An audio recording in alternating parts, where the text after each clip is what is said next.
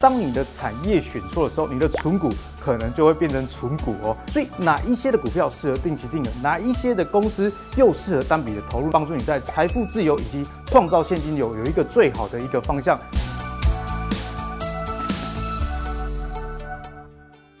Hello，大家好，我是阿格力，今年呢又要跟大家来举办一年一度的存股的讲座了啊。这一次很特别，要帮大家解决三个问题。第一，高值利率的类股就可以存吗？很多人啊，在存股的过程中看到高值利率就勇敢给它存下去。可是你知道吗？当你的产业选错的时候，你的存股可能就会变成存股哦，越存可能会越亏钱哦。所以怎么样的产业适合存股？阿格力在这一堂讲座中会很完整的告诉你。另外啊，大家在存股的过程中，定期定额是大家最常使用的一个方式。但是阿格力要告诉你啊，你要第二层思考。根据我自己的研究，很多成长型的公司其实比较适合用单笔的投入，可以享有比较完整的个股的成长过程。定期定额反而有可能越买越贵。所以哪一些的股票适合定期定额，哪一些的公司又适合单笔的投入呢？在这一堂课，阿格力也会给你全盘的逻辑的解析。最后啊，市场上现在非常流行 ETF，可是你知道吗？ETF 的成分股有时候里面不是你所认同的，但是你又没得选择，怎么办？没关系，阿格丽在这一堂课会完整的告诉你如何根据自己的收入以及你的年龄阶段打造属于自己的 ETF。那这样的情况下，就能帮助你在财富自由以及创造现金流有一个最好的一个方向。那事不宜迟，在这个通膨的时代，东西都越来越贵，可是阿格力这堂纯股的讲座有早鸟优惠，早买不仅早享受，还可以享折扣哦。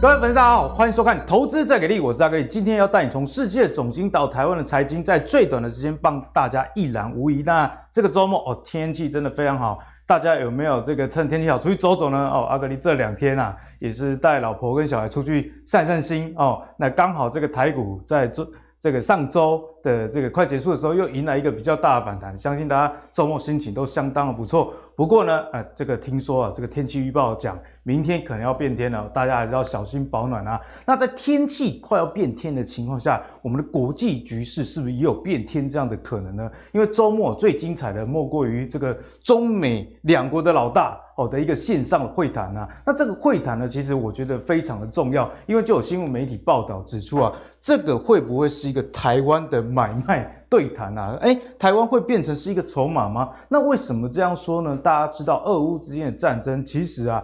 世世界各国，特别是西方，一直在制裁这个俄罗斯。但是你要俄罗斯停手的话，你是不是就要怎么样，把愿意支持他的也一起拉到同一个阵线？所以中国的角色就非常重要。我想这也是这个对谈哈，虽然表面上大家都没有讲到什么重点，也没有好来好去，不过呢，这个目的他们内心的盘算应该是这样。所以呢，其实。我们看到这个习大大的谈话，也很清楚的嗅到这样的一个味道哦。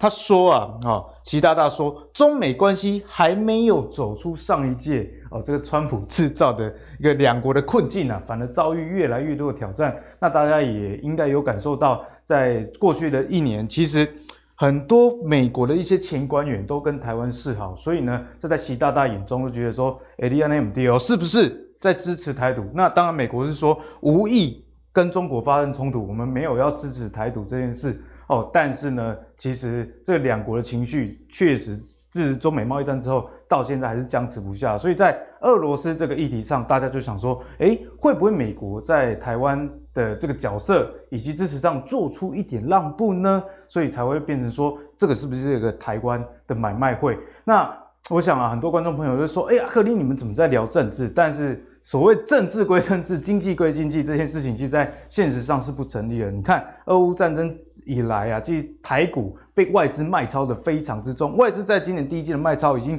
超过全年哦，去年全年在台股的一个卖超，那显然跟这个地缘政治有关嘛，因为大家联想到，哎，俄罗斯。跟乌克兰之间，那会不会下一个就是中国跟台湾哦？所以地缘政治跟经济上确实有很大的一个关联哦。好，那我们回到这个股市面上面，上个礼拜呃，不管是台湾还是美国哦，都升息了。那升息之后呢，礼拜五又遇到四巫日，那我们看一下四巫日当天的一个状况。其实啊，美国的四大指数都是开低走高的一个情况，特别是我们观察到费半啊涨了两 percent 哦，那这个纳斯达克也涨了两 percent 以上。诶，其实这是一个蛮重要的讯号，因为大家知道说，在今年大家对升息的预期以及通膨的压力之下，科技股啊真的是跌到密密麻麻哦，包含我们之前讲的这个女股神哦。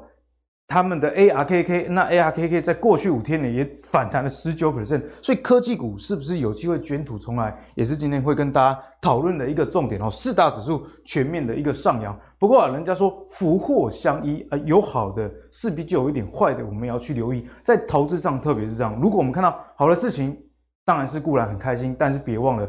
风险的一个部分，那现在的这个总经上有什么风险呢？我觉得这个五年期跟十年期美债殖利率的一个倒挂，大家就要特别的去留意了。因为之前木华哥也有跟大家提醒了，当这个殖利率发生倒挂的时候，对后续经济的影响，大家就要特别的去留意，不然这种奇特现象在平常你这个蓬勃发展的商业的背景之下，比较不会发生啊。所以今天就从总经的部分以及诶美股。这样大涨，是不是投资的方向有所转变？来跟大家做进一步的讨论。首先欢迎今天的两位来宾，第一位是我们资深财经专家阮木华木华哥，第二位是我们的非常厉害的分析师钟奇源。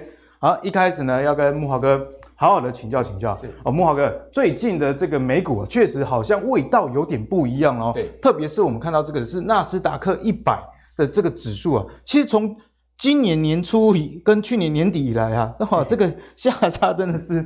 非常的夸张，那当然也不止纳斯达克了，费半从这个高点到低点大概也跌了百分之二十五。可是最近我们看到，诶，似乎有谷底翻 V 转这样的味道，K 线连四红啊。那包含像这个费半，我自己观察也站上这个年线的一个位置。对，哦，所以科技股似乎迎来了一点反弹。好，那我们看完科技股之后，就不得不提。这个特斯拉，因为大家知道说特斯拉算是美股科技股的妖股，如果特斯拉不妖了，那你说这个盘要有多多头，相信也没人要相信啊。哦，那我们看到特斯拉最近的股价，诶，也有一个 W 底的一个情况哦。诶，低点的时候其实还蛮低的，七百出头，现在已经反弹到这个九百零五元。那包含这个小摩的策略分析师也讲啊，诶，科技股、生物科技股以及新兴市场股市的暴跌。可能已经接近尾声了哦。今天在盘中的时候，看台湾这个富邦发行的，也包含了这个生物科技的这个 ETF，诶，今天也是大涨超过三趴，也是似乎有谷底翻，像这个小摩分析师讲的这样的味道啊。所以接下来要请教木华哥，我们从这样的迹象，接下来的投资的一个风向上，是不是真的改变了？好啊，呃，基本上小摩这家公司本来就是比较偏多的，好，这个他们在华尔街里面像。向来这个是比较多头的一个十多头这个喊盘的角色了。对，那当然他讲这个也不是说完全没有道理，因为先前呃市场下跌的时候，大家都非常紧张，好，纷纷把资金移到一些所谓的 low beta 股票。好，那现在目前看起来，这些呃这个过去跌了很大一段的股票呢，都已经出现了一个底型了。那在技术面上面，确实啊，美股这波。这一波的一个反弹，它应该是一个比较像样的反弹。那至于说会不会变回回升，这个很难讲。对对。那我们先以反弹来试试了哈。那我们来看一下这个，呃，我认为说这一波美股会回弹哈，而且它是一个强弹的主要原因。刚刚阿格里有讲说。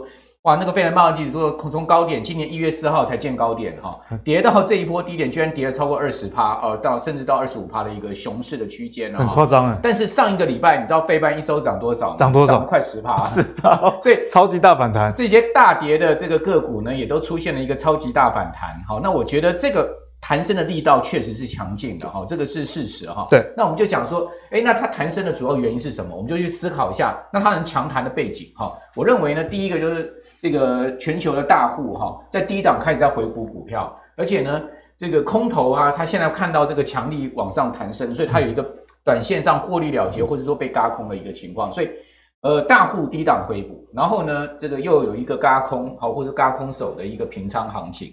好，那第二个呢？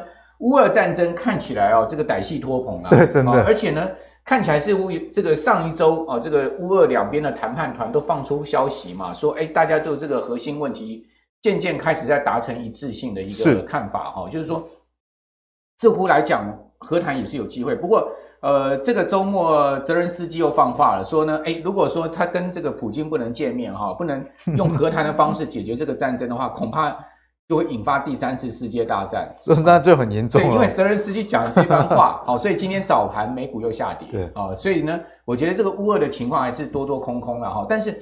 大家有没有发现，这个战争哈对经济跟金融市场的影响是存在，但是因为股市的这个压力渐渐渐已经有点钝化，就是说大家对这个战争的消息已经没有那么恐慌。而且之前其实股价也有反应的，对不对？好，所以说在这样状况下，啊，我们应该先先讲吧，就是说战争对金融市场啊对股市的一个直接刺激作用，它其实在弱化。好，另外呢。联准会呢是按表升息，好，所以也就是说联准会并没有给市场意外，它就升一码，而且你把它升息路径讲得非常清楚，大家心里中有一个谱了，就不会那么紧张。那市场哦，我看到它是以这个利空出尽哈来看待这个所谓升息，就是暂时了。我们想说它暂时是以利空出尽，因为等一下我还要讲说长远我们要看什么。对，我们先来看静音哈。那第四个呢，升息初期对经济跟企业获利。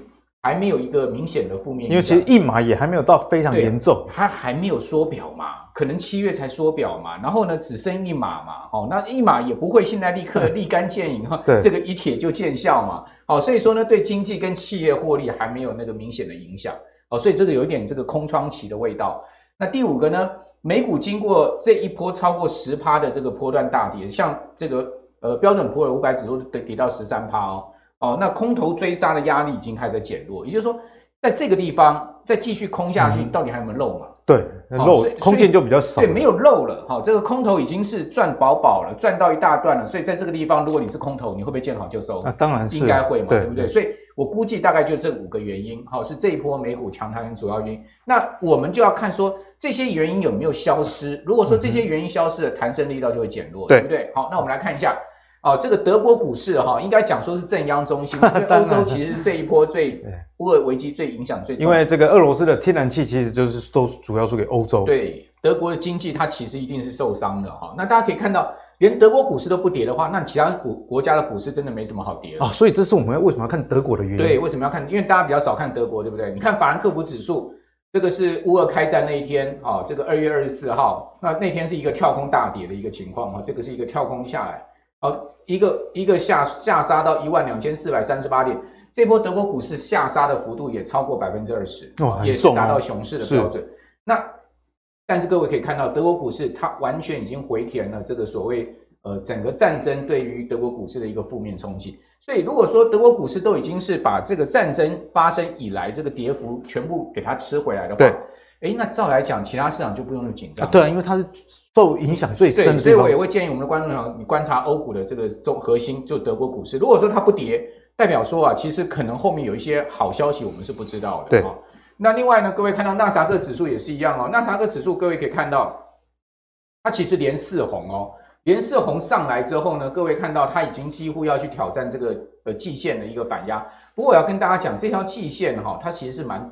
蛮陡的一个压力蛮大的，所以说如果纳斯达克，我们现在观察，如果纳斯达克指数能在本周挑战季线成功，而且站回季线的话，嗯、哇，那这一波的这个呃回这个所谓的反弹就有可能会变回升哦，就来真的，就来真的哦。但是如果说它在这个地方它持续还是被这个季线压着走的话，哦，那。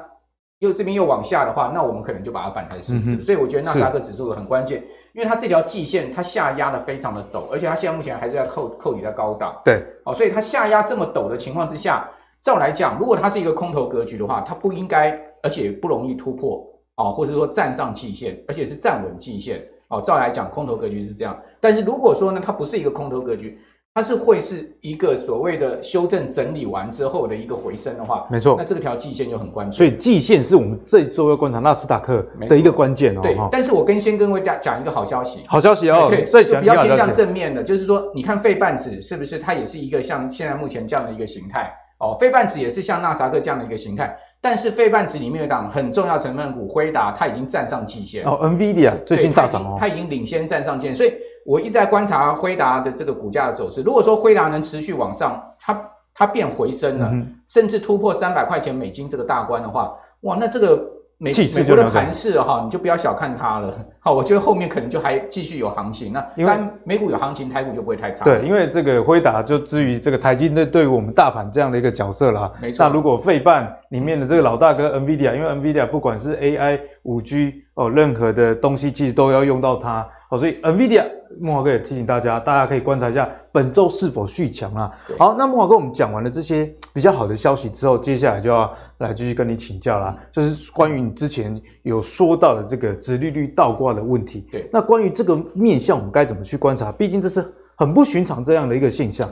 对，这个殖利率倒挂哈，现在已经不是五年跟十年，刚刚阿格力有给大家看是五年、十年是一个殖利率倒挂嘛，现在。呃，好像连这个什么三年、五年啦，哈，已经更多的这个所谓的不短、长短不同天期的这种呃这个殖利率啊，出现了倒挂的现象。对，它其实一步步在暗示你一件事情，或者明示你一件事情。两年期跟十年期这个市场最重视的所谓的两大债券的一个指标殖利率啊，会不会出现倒挂？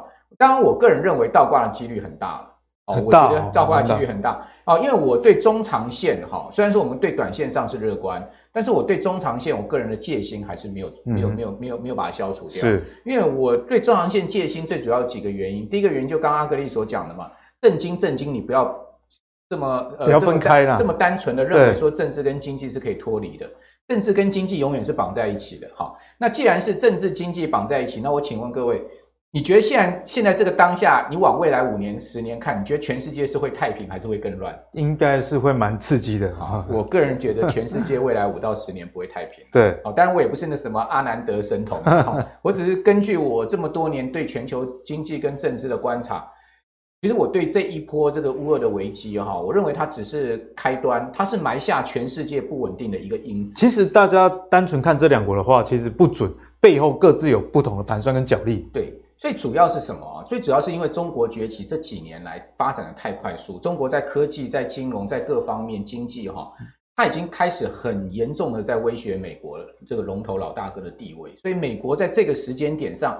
它其实呃不单单是对俄，也是对中啊，哦，基本上中俄是绑在一起。对，所以你说呃中俄会不会因为美国的一通电话哈，这个元首通话之后呢，中俄的关系就被打断了？我认为这个是不可能的。对，不可能，毕竟好多年。因为中俄非常清楚，他们是一个唇齿相依的关系。如果俄罗斯倒台的话，它会非常严重的影响到这个所谓中共的政权，对，好，所以北京不可能不支持这个莫斯科的，他也不可能说放给莫斯科去倒的，好，所以这个道理我们要很清楚，所以我我要提醒大家注意北韩的问题，哦，这个当然是这个题外话了。哈，因为你发现最近北韩的动作蛮大的。哦，那尤其是南韩新选的一个总统是很亲美的，对，所以我我会担心另外一个今年可能地缘政治风险不是台海，反而是南北韩，因为南北韩的对立，哎、欸，其实也有这样的味道。如果南北韩一旦发生一个所谓的地缘政治风险的话，哇，那这个就会是一个非常可怕的这个开端了哈。是，当然我觉得长线上我们不用看那么悲观，嗯、或者说这么呃这么多的这个，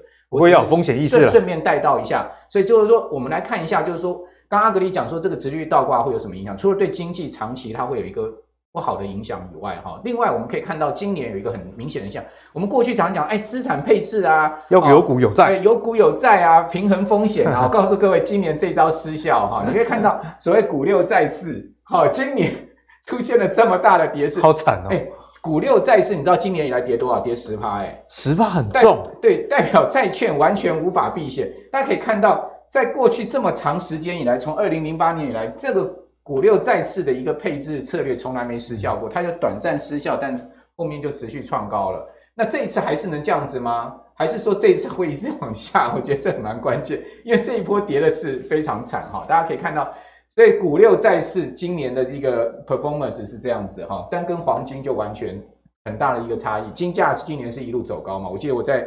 呃，这个阿格力的节目也有谈到过，大家可以注意黄金。嗯、对，战争的时候。对，那我认为黄金就是一个所谓风险指标。如果黄金的这个价格持续往下，哦，那代表说地缘政治风险渐渐开始淡化。如果说金价往上的话，你就要小心了。因为人家涨也是因为这个政治的风险去买。对，所以说我觉得啦，哈，既然是这样子，我们就不妨配置一点黄金资产，大概占我们资产比重十趴左右。十趴。哎，你可以，嗯、你可以留有一部分呢，就是所谓的这种。呃，所所谓这种避险，这一波黄金是很明显的是一个避险成功的标的，没错。所以说，你可大家可以这样做哈。好，那基本上我觉得呢，这个短线上市场风险是在下降啊。从这个 VIX 指标也可以看到啊，大家可以看到它 VIX 指标掉到二十三点八七点。它从今年这个高点一路往下，三十几点往下，其实从这个指标你也可以看到，短线上面的波动不会这么大了，不会像先前上周、前上一周这么大的一个每天给你搞两三趴、三四趴这样的一个波动了哈。好，那十年期国债殖利率哈是一个中长线的问题。对，刚刚讲殖利率倒挂，所谓殖利率倒挂是什么意思？殖利率倒挂就是短天期的殖利率，它的一个这个上升的这个速度呢，比长天期殖利率上升的速度来得快，主要是看两年跟十年。大家可以看到，十年都已经走那么高了，那代表今年两年走更高哦，嗯、走得更快哦。对，十年期今年年初的时候，它的殖率在一点五左右，嗯、到这一波到二点一，它已经上升了足足超过六十个基点。那殖利率上升到二点一，居然两年期已经快追上十年期，这很罕见。那你有没有觉得这个是一个很可怕的现象？很罕见。为什么大家要去？大家要拼命的这个呃，这个两年期的殖利率会上升的这么快速呢？就是代表说市场上隐约见到后面经济是有一个衰退的风险，啊、嗯哦，是这样的一个状况，哦，所以说呢，这个警钟拉起哈，呃，殖利率倒挂，五年期跟十年期的一个倒挂，呃，其实是中长线，我个人认为我们要去呃比较担心的一个这个所谓中长线对股市、金融市场的一个负面的影响。所以呢，这边要告诉大家说，美股能不能进一步走升？对，这是大家很关心。有这四个重点。好，四个重点，如果这个有办法解决的话，就有办法往上走。对，好，好。所以刚刚讲到的是现在目前短线弹升的原因嘛，那我们就要看一下后面有没有机会变成是回升嘛。好，那我认为了哈，要变回升的话，基本上我们还是要从整个宏观面来看。好，第一个，通货膨胀是不是可以缓解？这个最严重的问题。对，这是今年那个最大的一个议题。第二个呢，就是经济增长跟企业获利是不是能持续？这个就是所谓的股股市评价的条件哦，本益比啦、股利值利率啦，这些东西都是靠这个。好，那另外呢，地缘政治风险会不会降低？好，那美股的技术面的弱势能不能化解？我刚刚讲了哦。哦，这个呃呃，纳斯达克指数能不能站稳季线，就是这个很重要一点。好、哦，那地缘政治风险会不会降低？我先打一个叉，我认为不会。啊、哦，大家觉得呃，乌俄真的能会谈成功吗？我认为那个几率大概都已经开打了，大家没台阶下，大概千分之一吧。千分之一啊、哦！对，如果说他真的能会谈成功的话，用用用呃会谈和解的话。俄罗斯不会出动极极音速的飞弹哦去打乌克兰，他已经出动到他最厉害的武器了，就代表他收 hand 了哈。那另外呢，呃，经济增长跟企业获利是不是能持续是一个悬念哈？通膨能不能缓解，这也是一个疑问。因为通膨也会影响到企业的获利。对，那我跟各位报告哈，呃，现在有一个 最新的状况啊，我们根据 CME 的 Fed Watch，大家可以看到。呃，五月还有一次会议嘛，六月还有一次会议嘛。是，我们上一次这个三月的会议的时候，它是升一码，对不对？升一码，然后说今年还要再升六次嘛，对不对？好，那各位可以看到，一次、两次、三次、四次、五次、六次，代表今年到这个年底有六次会议，每次要升一码。市场的传闻是这样，这样，就就这个点阵图看出来是这样。但我跟各位讲，小心六月一次升两码，一次升两码。对，因为你可以看到，它这个呃 CME 的 Fed Watch，它告诉你六月。这个联准会的基准利率来到了一趴到一点二五的区间，哦、嗯啊，这个几率已经高达了多少？这个几率已经高达了八成呢，将近八成。哇，好夸张哦，莫哥，将近八成呢。哦、啊，就是你你现在现在利率是不是零点二五？对，好、啊，那零点二五，假设说呢，四月升一码，是不是到零点五？没错。那那如果说要到一趴的话，是不是代表六六月一次要升两码？啊，对哦，难怪你说六月一次要升两码，那这个幅度就大了。那我请问你，如果六月一次升两码的话，金融上会不会有压力？我觉得压力很大，因为大家就是预期说你就是一次升一码，最近才会反弹嘛。对啊，所以啊，哦，所以我跟你讲，这个就是现在也许是一个空窗期，股市呃金融市场暂时是一个喘一口气，喘一口气，喘一口气，但是中长线还是有问题哈。另外呢，我们来看一下这一波美股明显下挫，这是标准普尔五百指数跌了十三趴。但是你看，席勒调整之后的本益比，哈，它基本上几乎没有什么下来。那是不是代表这个企业的获利其实是下滑？没错，基本上代表通货膨胀，它明显影响到企业获利。所以说，也就是说，股市下来它并没有明显下来，这个是我们要注意的一个比较负面的问题。第二个呢，就是美国股市的总市值去除以 M2，各位可以看到，它最近下来的非常明显，很快哦，回答很快。过去历次的一个经济衰退，你可以看到这个是经济衰退。哦，然后呢，呃，先前这边还有这个我们没有画出来哈，大家可以看到历次经济衰退，它这个指标都很很明显的掉下来，斜率也很陡。对，斜率很陡，这次有没有很像？它已经破前低，也有一样味道，它已经破前低，所以从这个指标也要稍微小心，就是美国股市的总市值跟它 M two 之间的一个关系。嗯、好，那所以说在这样状况之下呢，我个人是觉得就是说，呃，从总经面来看呢，哈，为什么我会支持我刚刚的说法，就是说短线上乐观，但中长线上面，我个人还是比较谨慎的态度是这样子。那提供给大家参考。好，那谢谢慕驊哥给我们很全面的解析啊，因为我们刚刚看到这个，不管是在本益比的部分，而股价下跌，如果本益比没什么掉，那个就是代表说企业的获利没有成长，反而是衰退了，因为本益比就是股价去除 EPS 嘛，那股价跌了，结果这个本益比没动，就代表这个获利也跟着往下走，那个是这个就是大家要小心的部分，毕竟整个股市不管是哪一个国家要持续往上走，基本面是很重要的因素，那包含了刚刚慕驊哥给大家看的。这个美股的市值去除以 M2，现在也是持续的在下滑哦，所以风险意识还是要有，但是短期上说不定还是可以赚到一点钱啊，毕竟哦跌很久了。不过慕驊哥也提醒大家，这可能是一个空窗期的喘气的空间，因为毕竟六月万一真的升息两码又超出市场预期的话，那股市的震荡就很大，所以大家在资金的这个配置上还是要保留一点现金。好，好，那接下来我们要回到台股，我们就要来请教奇远啊，哦，奇远这个。外资啊，在今年台股真的是杀到血流成河。去年一整年大概也就卖五千亿，今年第一季就卖五千亿了。虽然上个礼拜有回补的迹象，大家想说，诶，外资是不是认错？地缘政治的风险是不是台海之间没有他们担心的那么多了？哦，上买上个礼拜买了四百四十八亿。不过我们看到这个周五啊，哦，周五还是持续卖超十七亿的这样的一个状况啦。所以整体来看呢，这个卖超趋势并没有很显著的一个改变。所以在这样的情形之下，我们该怎么样去留意？毕竟外资买买卖卖嘛，接下来大盘还有乐观的空间吗？好，我们先看一下，就这张图来讲，我们看到外资跟投信的脚步其实是不太一致的，因为投信其实还是在买台股嘛，只是说它的比例的部分可能有稍微减少。那我们仔细去帮它做一个所谓的详细的这个所谓的分类哦。那这一张图是针对这个所谓台积电的月线图哦。我们讲到大盘呢，一定要讲到台积电，因为它算是里面权重对太大了，权重太大。好，那如果说我们看这一张图哦，你可以看到就是说，其实就最近外资哦这两个月的这个所谓的卖超的部分哦，你可以看到它的这个虚线紫色的虚线哦，基本上已经回到这个到二零一一年的时候的水准哦，回到二零一一年了，等于是外资对台积电的持股水位哦，已经到二零一一年的水准了。那我们常常去想哦。因为最近很多报告都说什么上看八百、上看一千什么的，大家觉得很吊诡哦。那其实外资在这个地方库存已经是到十一年前的这个水准，代表什么？代表他认为现在这个价格呢，不是去持有长台积电的时机，反而是获利了结了。对，那如果台积电呢，我们看它这个 K 线哦，其实已经在过去一年多的时间都在高档震荡，这个地方代表什么？这个地方代表它在区间震荡，并没有很明显的方向出来。那下方的支撑在这里，就是说。我认为啦，未来台积电在这边会做个整理。如果是这样的话，台股呢，我们看一下它的这个所谓的走势哦，它未来的一季来讲是不太容易有什么太大的空间。为什么？跟大家做解释哦。嗯、我们讲到扣底值哦，对，扣底值假设是月线扣底的话，它扣下来的时间大概要二十个工作天。那季线扣底在这里，它扣过来这个高档区的话，需要一。一季的时间等于三个月的时间，对，那代表什么意思呢？如果我们的月线是呈现所谓下弯的格局的话，你在这过程当中，你很难去跳脱出区间震荡的格局。那这个时间来讲，我建议大家，你电子股你要做什么？做短线，做区间，有赚就跑。对，比如说上礼拜很多那个呃二极体在涨，或者是有一些什么 IC 设计在涨，可是今天全部都回落。所以我要跟大家讲，就是说这个区间当中时间是非常短，大概是一个 week 一个 week 这样做，上去的时候下来，好，你这个地方就要做获利了结，嗯、你不要去想说啊可能会去突破什么均线反压这种事情，压力重重啊。因为我跟大家讲，现在两个因素，就像木华哥刚刚讲的，第二季到底升息升多少是一个隐忧，问号，问号是一个隐忧。那第二个就是我们到底台积电都已经涨这么多了。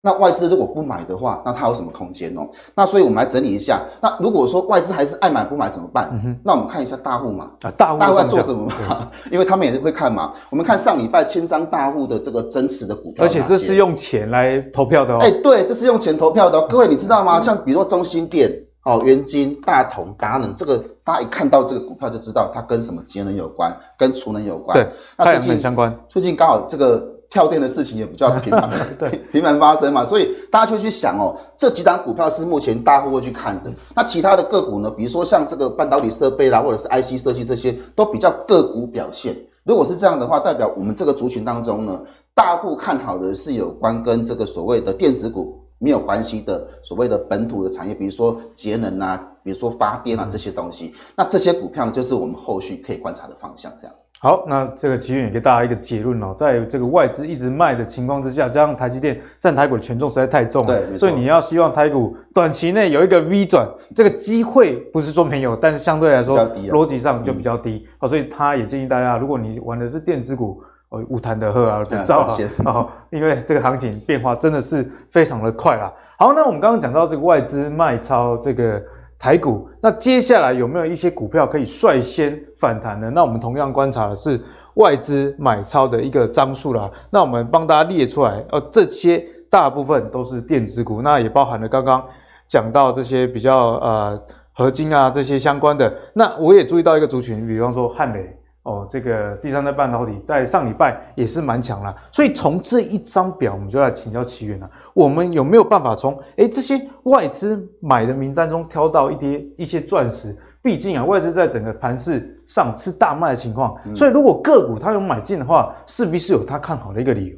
是没有错，那这些个股当中，大家不要说只看张数哦，其实要看它外资买超占股本的比例来看哦。但我们刚刚讲台积电的部分，外外资的持股是有减少，是不是最近回补？这我们不知道。但是我可以跟大家讲，就是说台积电的部分，先进制程要贡献很大的获利跟营收，不会这么快，因为毕竟它的单价比较高。所以我这边整理了几张股票让大家看一下。第一个，我们先看联电哦，联电呢，其实我们要看它的是包括它的产能利用率是。如果它这个产能利用率都维持在高档的话，它的股价不太容易出现大跌。为什么？因为我如果产能一直是满的，原则上我的营收不会那么快的出现一个很大的一个所谓的下降。那如果是这样的话，我的股价相对会有一个支撑性哦。我们看到就是说，从联电二月份的这个所谓的空方缺口以来到现在哦，其实它已经开始在走逐步打底的现象。如果你用布林通道去看的话，现在这边应该在收敛区。那我们知道布林收敛的时候，这个地方呢不是往上就是往下嘛。那我们回归。推过来看，我们的产能利用率并没有出现很大幅度的下跌，那代表什么？这个地方往上的几率会大过往下，因为毕竟来说也跌到这里了。对，跌到这里了。那你必须要注意的是什么？量能，就是我们看这个星期开始，这个星期的量能到底能不能马上增量走高？这边有个所谓的均量，这个均量就是大概是呃十万张，如果超过这个。均量以上的话，慢慢增温哦，连续两三天，那我觉得连电是有机会往上去做攻击。所以人家说有量才有价啊，基远提醒大家，对，十万张这个基准，对，这个是均均均量的部分。那上去的话，它要挑战的是这个所谓年线跟季线反压这一块，这个地方就是它接下来的压力区哦。那如果说我们看大量区来讲，其实联电的大量区是处于六十三点一这边，这边是最难突破的。我认为要突破这个量需要很长的时间，是，所以我就是我跟大家讲到这边，你要做短线操作的一个。可是说实在的，徐远。从这里到六十三也有很大的一块肉，对，那据 短线我们要先看季线了，那季线是会变化的哦，季线是会变化的。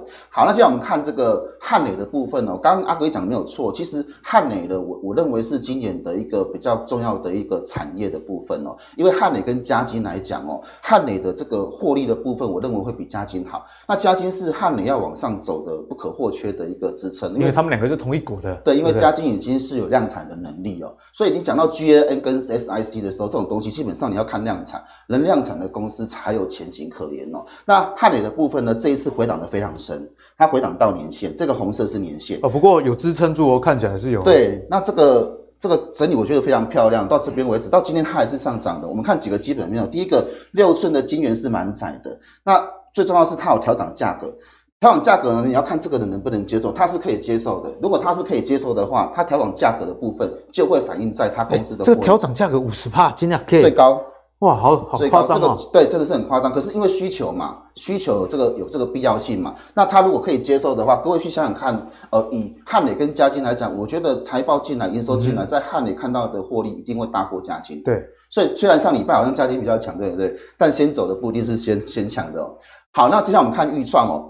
预创其实呢，它的这个机体 IC 的部分呢，目前是扩大在车用。大家不要认为说这种 DDR 一二三哦，这种好像过去的东西啊哈。但是在车用其实还蛮好用的，因为 汽车需求不像这个手机需要那么多啦。因为最最主要的差别是这些东西它可以大一点，不像我们现在笔电啊，或者是桌机或者手机，它需要小，嗯，因为车子很大，空间大，绝对放得下。好，绝对放得下。那第二个就是缺料开始缓解，那缺料开始缓解代表什么？它营收会反映出来。它营收会反映出来。那另外，它有个新产品啊，PC 这个 DRAM 的部分哦，这个是属于高频跟体积小，那这个我们就会想到包括五 G 通讯的部分，这个东西需求就会很大。我认为你看预创要看这个东西要卖的好不好。因为这个东西会导入所谓的基地台的所谓的无线射频这一块，那这一块来讲，其实是很含金量非常高的。嗯、哦，大家记得像森达科这种走法，是就是 大概这个概念。过去很夸张啊。对，好，合金的部分呢，涨价是十趴左右哈、哦。那新产能今年会有新产能进来，哦，只要有新产能加涨价，原则上这两个股呢是有机会往上涨，因为它就不会太差了。对，因为它做得出来嘛。做得出来，而且它有涨价嘛，获利会提升嘛。那十二寸晶圆比重今年的调升会比较高，是。所以我认为在半年线这边，这一条紫色是半年线。我认为你在这边做个区间操作，那等到这个扣底走下来，大概是两个月的时间。两个月，两个月的时间哦，大家记得这个数字哦。那两个月过后，它比较容易出现趋势行情。好，接下来我们看华府哦，其实哦，机壳这个部分当然是它的主轴之一啦。哈，它这支股票可能大家比较不知道。但是呢，它今年车用的比重是大幅的提升，同样也有车用题材。对，呃，我我为什么要讲车用？因为车用是一个很大的趋势，这个趋势不会是一两年就结束。因为今年呢，这个美国我最近看这个汽车库存一样，那个持续在创低，都快没有库存车可以卖了。对，然后呢，它有个马鞍厂，马鞍山的厂哦，这个是二期完工，各位，这是第一厂的二期完工，二期完工之后就可以投产。投产的话，它的营收就会滚上来，所以它这次洗到半年线跟季线之间嘛，所以这个地方呢，我认为季线以下就是比较好的买点。那上季线以上的时候，你可以考虑做短线的获利出场，这符合我们现在指数的短线操作。那另外呢，就是它这个三厂的二厂的部分呢，下半年会开始完工哈。那二月份同期的部分是创十三年的一个新高，业绩也是非常的好哦。对，这也是值得注意的部分。这样好，那奇远呢，其实也帮我们从外资有买的这个清单中，不管是从技术面。产业面甚至是这个营收的报告都帮大家整理了重点，那大家就可以挑，哎，你认同的产业，比方说去年很热的这个第三代半导体，对，那我最近看到美国 Warp Speed 这个股价啊，也是第三代半导体，也是涨得很凶了啊，所以其实美股跟台股确实是有一个很深的联动，所以不妨啊参考木华哥刚刚跟大家讲的。哦，你去看美股一些重要的方向，那再回来对照奇鉉在台股帮大家列的这些重点，啊，如果有找到交集的话，我想这个就是持盈保泰很好的一个方向。好，那我们刚刚聊完的很多个股啊，其实都跟车用有有所关系。这里阿格力也帮你整理了很特别的一个现象哦，我们看到这个 Volkswagen 福斯哦，福斯这个牌子也算。德国啊，非常知名的一个品牌，你可以说它是德国的 Toyota 哦，我自己是这样认为啦哦。那我们可以看到，它车卖的比较少，可是营收是有大增的这样的一个状况哦。例如说，你看去年啊、呃，这这个营收是在这边，但二零二零年相对低很多。但是大家想说，二零二一不是缺车，车子没有卖那么多吗？确实是没错。我们看到这个汽车的总销量，二零二一比前一年下降大概六十万台。而且比二零一九啊更大幅下降的差异是这个两百四十万台，不过呢却更赚钱。我们看到去年营收年增十二%，赚进两千五百亿的欧元、啊。那关键是什么？哎，关键其实就是这个电动车哦。大家如果是对电动车有兴趣，你就会知道，哎，福斯在海外这些 ID 系列的电动车其实卖得非常非常的好，市占率也非常的高哦。所以如果我们从这个福斯以及电动车这样的角度来切入的话，嗯、台股里面我们该怎么样去看？好，我们看到福斯车卖的少，但是营收却大增哦。第一个就是名目上的金额增加嘛。那我们去思考车子里面什么东西最贵？除了电脑之外，就是它的那个电源整合的部分哦。那从这一块来讲，我们就要去思考，就是说，其实，在整个电动车里面，你决定要购买它的因素有很多，但是有个关键的因素，大家不要忘，就是充电的时间。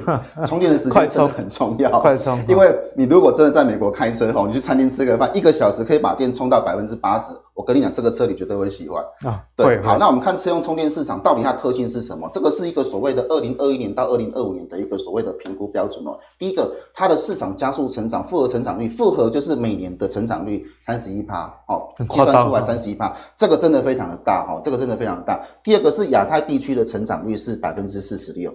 这个部分来讲是只有亚太地区，就是我们看到这一个是全球的嘛。那第三个是它增额的部分，产值的部分哦，它也是两百二十亿哦。那还有这个二十一年的成呃，二零二一年的成长率是二十四点二八。我们从这个数字看到，就是说，其实电动车里面最重要的那个东西，就是它的整个车电的这个充电的这个市场。没错。那这个市场当中，当然有些东西是比较有价值性，跟所谓有有一些技术含量，可能不在台湾呐。嗯。如果在台湾的话，都很喷嘛，比如说像去年的天域等等这些哈。没错。那我们看一些零组件的部分哦。第一个，我们看台办哦，台台办的部分呢，它是打进这个中压的这个 MOSFET 的产品哦，那已经开始量产出来了。那我们知道，其实台办跟联电有策略联盟，这个策略联盟的重点就是要保护、确保它的产能是没有问题的。那我找个联电来嘛，应该是没有问题。所以我这个四十伏特的这个领域哦，它同时同时也开发这个六十 V 的这个产品线，这两个东西基本上会是它未来的营收主轴。所以我们看台办是看这一个。那如果说我们希望它组合的这个毛利率增加的话，要看这个卖的怎么样哦。那另外就是说，我们这个旗下的这个所谓六寸厂，它有个六寸厂也在开始主攻这个二极体的部分，所以台办其实它的产品线针对车用市场的部分是很多的。这边有讲到，好，那毛利率较高是它未来股价上涨的一个所谓的契机哦。我们就现行来看哦，你看到之后台办其实在过去它这边有个高点，高点我们把它连起来就是一个下降趋势线嘛，这个地方要去做突破。那我建议各位投资朋友做这种股票，其实它有一个所谓的三角收敛的时候，你要去注意它下面的量能，这个是 MACD。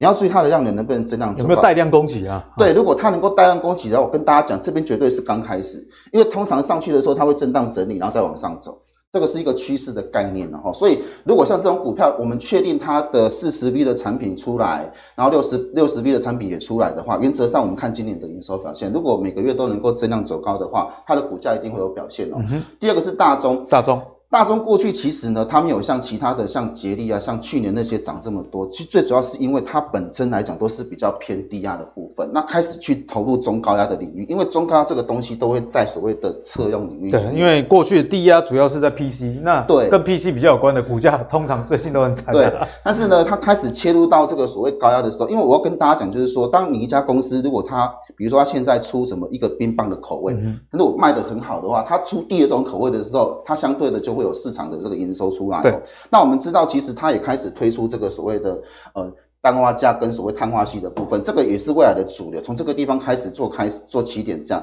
但是我们要看的是中高压的部分，如果它中高压的部分可以像它之前的旧科都可以接受的话，因为它本来有做低压嘛，打进中高压打得进去的话，那我认为它后续是可以突破，一样也是一个下降趋势线下来。那这一条呢，这一条紫色的线就是半年线，所以它过去包括去年的五月，过去的这个十月，其实都是。低点都是慢慢往上涨，这个这一个趋势线的一个所谓的概念哦，所以上去到这边，原则上这边都没有去做跌破的话，它往上的趋势会比较稳定。一样就是看它的量能是不是能够出来，如果量能能出来的话，后续就会是一个成长的主要关键。嗯，所以呢，我们从这个电动车的角度切入，其实相关的这些 MOSFET 第三代半导体在最近的股价反弹，嗯，其实也是有迹可循的，因为毕竟产业像刚刚吉远跟大家讲的。这个复合成长率电动车三成以上啊，那你到现在要找到一个复合成长率三成以上，甚至未来十年可能都是这个样子。对啊，所以这个车用电子的部分确实是这一波大家就可以留意了。那不妨以奇源跟大家讲的，而上升趋势线还没破坏的时候，你就观察一下成交量有没有带量攻击这样的一个味道。那如果有的话，那上涨几率自然就会比较高。好，那在过去这一阵子呢，其实科技股相对是比较疲弱的，涨的都是。呃，阿格力喜欢讲的那一些跟股股利比较有关的啦，低贝塔啦，但是现在风向好像有一点变，像前阵子大家在封航运嘛，那航运股利公布完之后，其实好像也没梗啊，暂时没有梗，所以如果接下来盘势要往上走的话，势必要一个主轴。那奇远觉得有哪一些类股啊，是值得大家后续来追踪的？就像我们一开始看到，就是说最近大陆在做一些跟国内有关发电有关的题材嘛，那我当然就是往这一块去做考虑的哦。呃，我我我认为储能这一块是台湾最需要的。为什么？因为我们的不然一直跳电，对不对？对，一直跳电是一个。那第二个 最主要的原因是因为我们的风力发电是我们台湾是个很特殊的环境。我们冬天的时候风特别多，夏天的时候风特别少。可是最重要的是我们是夏天缺电。所以我们就要去有个储能系统。好尴尬哦。对，冬天有风，然后夏天。对，如果我们有个储能的系统的话，这个东西其实是非常好。就是说我冬天多发的电，我可以把它储存起来。那我们看一下大大大同的部分，二三七的大同，可能大家对它的印象并不是非常好哦。但是它现在已经开始换。前老板大家印象比较差。对，现在已经换了，已经换人了。哈，我们先看哦，大同的储能事业部哈，储能哦，这个地方就是我把电能储起来，它已经提供台电哈。一百万瓦的这个所谓的双边合约哦，这个部分来讲呢，已经在今年的七月哦，去年的七月了哈上线了。那另外我们看这个所谓的 FC 的这个双边合约暗场哦，或者是四百瓦的这个哦，目前呢已经开始什么通过这个产业界最严格的 E 位了九五四零哦这个规格。那这个东西呢，你知道吗？目前是全台湾唯一通过的诶啊，全台湾唯一通过，因为你说它是最严格的储能标准。对啊，这个是最储能，因为我们知道 UL 这种规格，其实在各层就看得到嘛。那你要通过这个规格，其实相当的不容易，而且它是目前全台唯一通过的。那我们说你要去竞标什么的，你要一定要有个规格嘛，你有规格才可以竞标，你没有规格是不能去竞标的。没错，那它是唯一通过的，我想要去跟它竞争的部分就比较少。重点是上周大户狂扫二点三帕，用它的这个所谓的股本来看，大概是五万四千七百四十四张哦。那这是大同的部分哦。那最近上礼拜有个仙人指路啊，我认为这几天如果下跌修正的时候，大家可以去注意到这个所谓的这一个所谓的这个线型的支撑哦，月线的支撑的部分。那另外我们再往下看是美食哦。那我我觉得现在大家可以开始注意美呃生技股，因为通常生技股的的主流都是在第二季哦。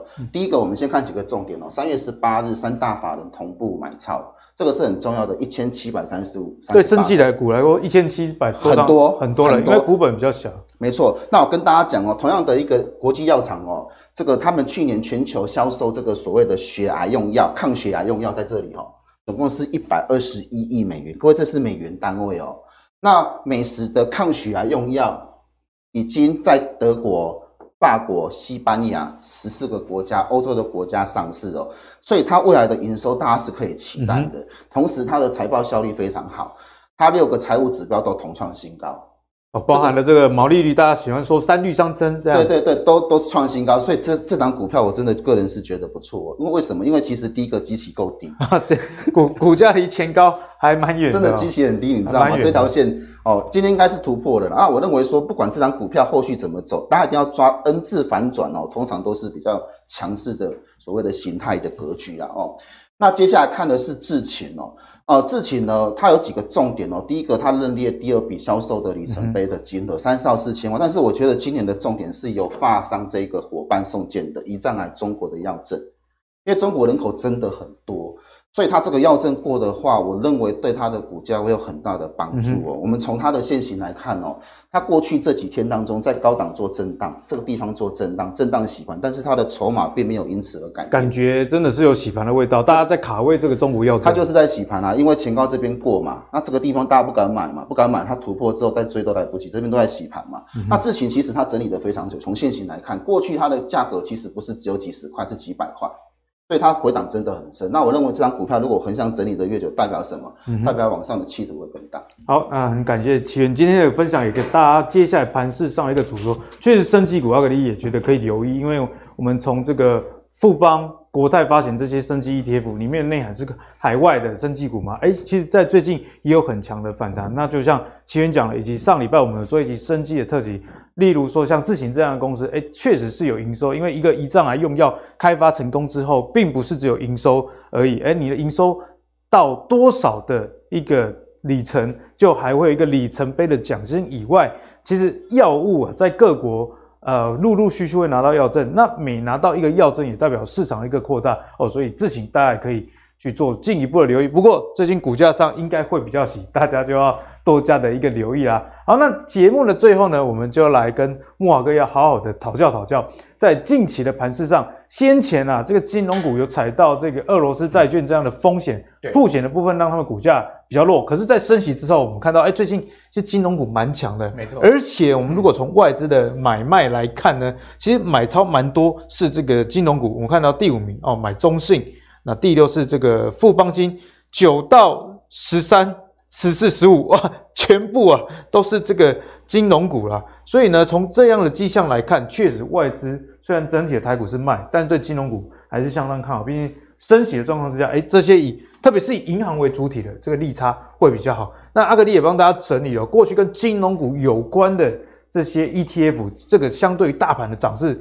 也是蛮强的。像第一名这个元大 MSCI 金融，过去阿格力有跟大家介绍过，里面不管是银行股、证券股、租赁股，通通都有啦。近一周的涨幅，哎，六 percent 真的是蛮多的哦。那之前的这个 ETF 专论，阿格里有跟大家介绍很多，诶高息低波的这些个股，其实他们的内涵里面很多成分股也都是金融股。所以接下来就要请教慕驊哥，我们看到金融股这么强势，接下来的金融股大家还可以买吗？那该怎么观察？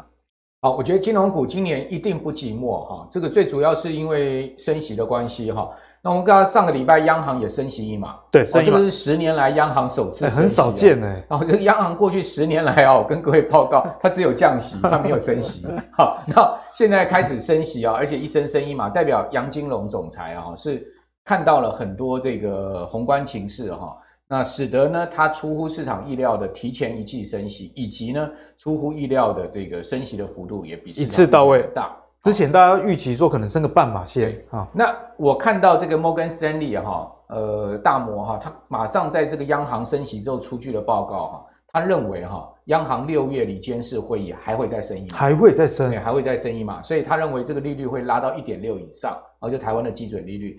不过他的看法是这样子啦，他认为说拉到一点六之后呢，这个利率大概就维持不变，好、嗯，就央行就升两次，就一次到位，好，一次升这个两次升零点五个百分点了哈。不过我个人的看法是认为说，央行有可能这一次的利率可能会拉到将近这个两趴，好，这个拉到大概在一点八到一点九这个地方，好，我这这是我自己个人看法，所以我可能就是说，摩根士丹利的看法是到一点这个一点六这个位置，我认为央行应该还有再一次升息的机会，哦，这个大概。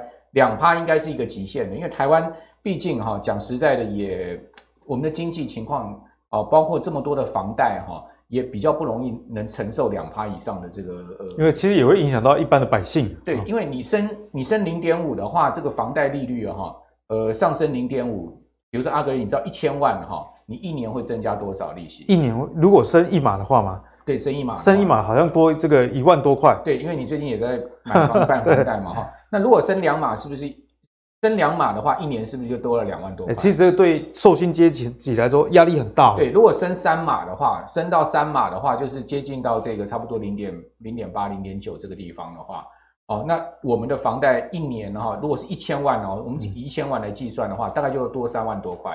那一万多块大家也许没感，但是三万多块你可能就有感。很多人的薪水一个月也就三万多而已。对啊，一个一个一个月多三千多块，他可能就很严重排挤到你一些这个消费支出了，可能咖啡就不能喝了。对，一天一杯三四三十块四十块，你要省下。星巴克降级变波浪咖啡。欸、对啊，所以说这个央行啊也会顾虑到，我们现在房贷余额有九兆哎、欸，九兆哇，好夸张哦。九兆升一升一个百分点，就是一年会增加九百亿的利息支出。哇，九百亿。那请问这九百亿的利息支出会不会排挤到民生消费？一定会。所以说我觉得央行大概它的极限也是两趴了。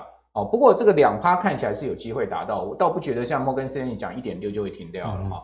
好，那我们来看一下最近金融股因为升息，它就是有一个利多支持。因为刚刚讲这些房贷是不是被银行多赚了？啊，当当然九百多亿就被银行多赚了嘛哈。大家可以看到哦，最近金融股占大盘成交比重哈，诶，它开始在往上升哦。好像上周五已经来到了将近快差不多六七趴了，对不对？很明显的这个呃资金有进到金融那。各位看到这一一条是大盘线，一条是金融指，你会发现金融指它走的是其实比大盘强，哦，所以它一一直以来今年它大概是 outperform 大盘的哈。大家可以看到金融指它到上周它是日 K 线连，呃，这个是日日线图啊，日 K 线连五红，而且它是创破段高点，看起来要去挑战这个前波高点，颇有这个味道，八百四十一点，也就是说，刚刚讲到这个乌俄危机对这个。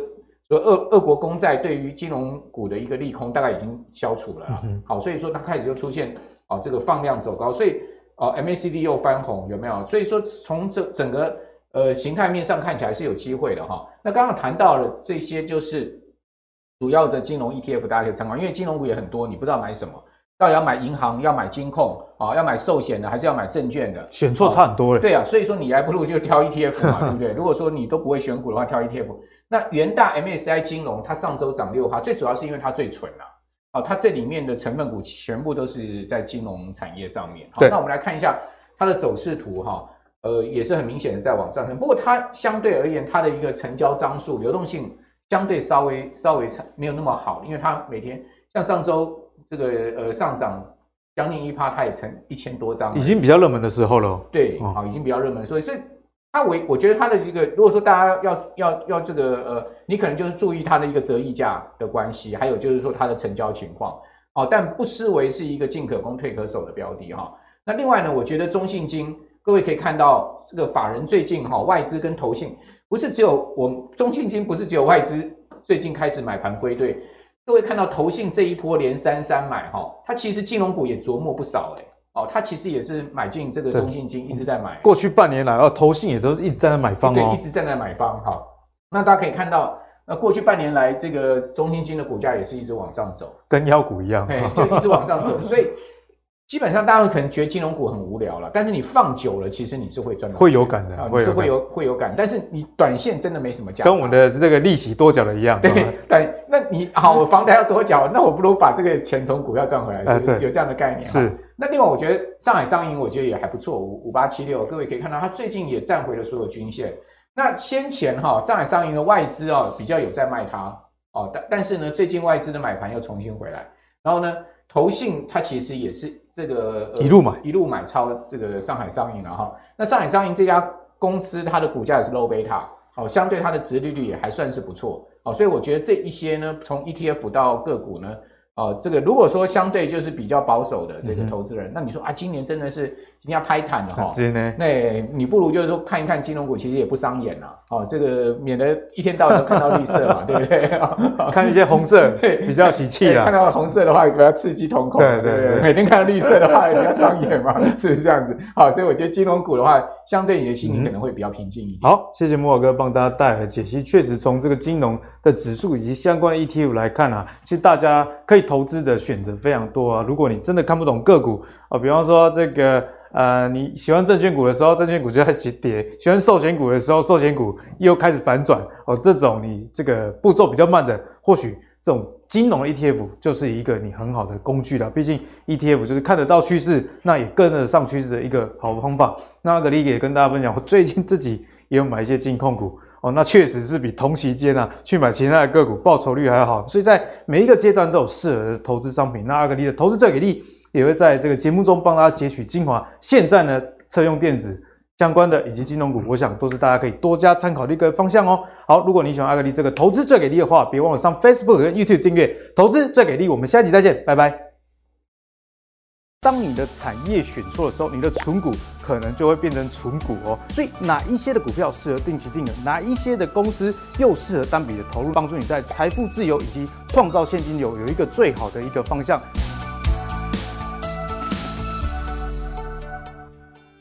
？Hello，大家好，我是阿格力。今年呢，又要跟大家来举办一年一度的存股的讲座了啊。这一次很特别，要帮大家解决三个问题。第一，高殖利率的类股就可以存吗？很多人啊，在存股的过程中看到高殖利率就勇敢给它存下去。可是你知道吗？当你的产业选错的时候，你的存股可能就会变成存股哦，越存可能会越亏钱哦。所以，怎么样的产业适合存股？阿格力在这一堂讲座中会很完整的告诉你。另外啊，大家在存股的过程中，定期定额是大家最常使用的一个方式。但是阿格力要告诉你啊，你要第二层思考。根据我自己的研究，很多成长型的公司其实比较适合用单笔的投入，可以享有比较完整的个股的成长过程。定期定额反而有可能越买越贵。所以哪一些的股票适合定期定额？哪一些的公司又适合单笔的投入呢？在这一堂课，阿格力也会给你全盘的逻辑的解析。最后啊。市场上现在非常流行 ETF，可是你知道吗？ETF 的成分股有时候里面不是你所认同的，但是你又没得选择，怎么办？没关系，阿格丽在这一堂课会完整的告诉你如何根据自己的收入以及你的年龄阶段打造属于自己的 ETF。那这样的情况下，就能帮助你在财富自由以及创造现金流有一个最好的一个方向。那事不宜迟，在这个通膨的时代，东西都越来越贵，可是阿格力这堂。纯股的讲座有早鸟优惠，早买不仅早享受，还可以享折扣哦。